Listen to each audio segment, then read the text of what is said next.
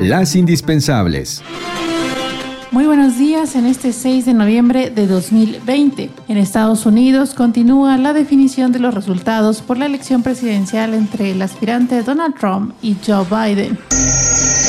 Estudio da a conocer que al menos 99 programas del gobierno del presidente Andrés Manuel López Obrador tienen bajo desempeño desde el 2019.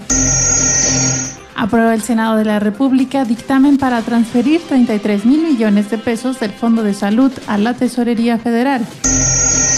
De acuerdo con el INEGI, solo 4 de cada 10 trabajadores en México recibirán aguinaldos este año, un lujo para estos tiempos de COVID-19. Revela estudio que los pobres de la zona metropolitana del Valle de México son los más golpeados por el nuevo coronavirus SARS-CoV-2. También informe de la UNESCO alerta sobre la desigualdad educativa en países de América Latina.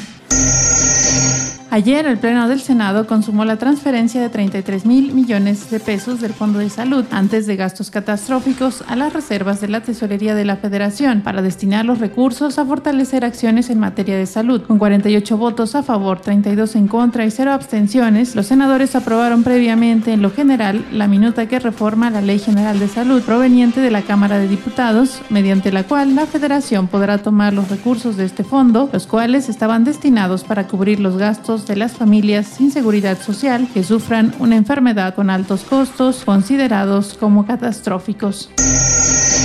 Los legisladores de oposición acusaron a la mayoría de robar esos recursos para tirarlos a la basura en proyectos que no funcionarán como la refinería de Dos Bocas, el aeropuerto de Santa Lucía y el tren Maya.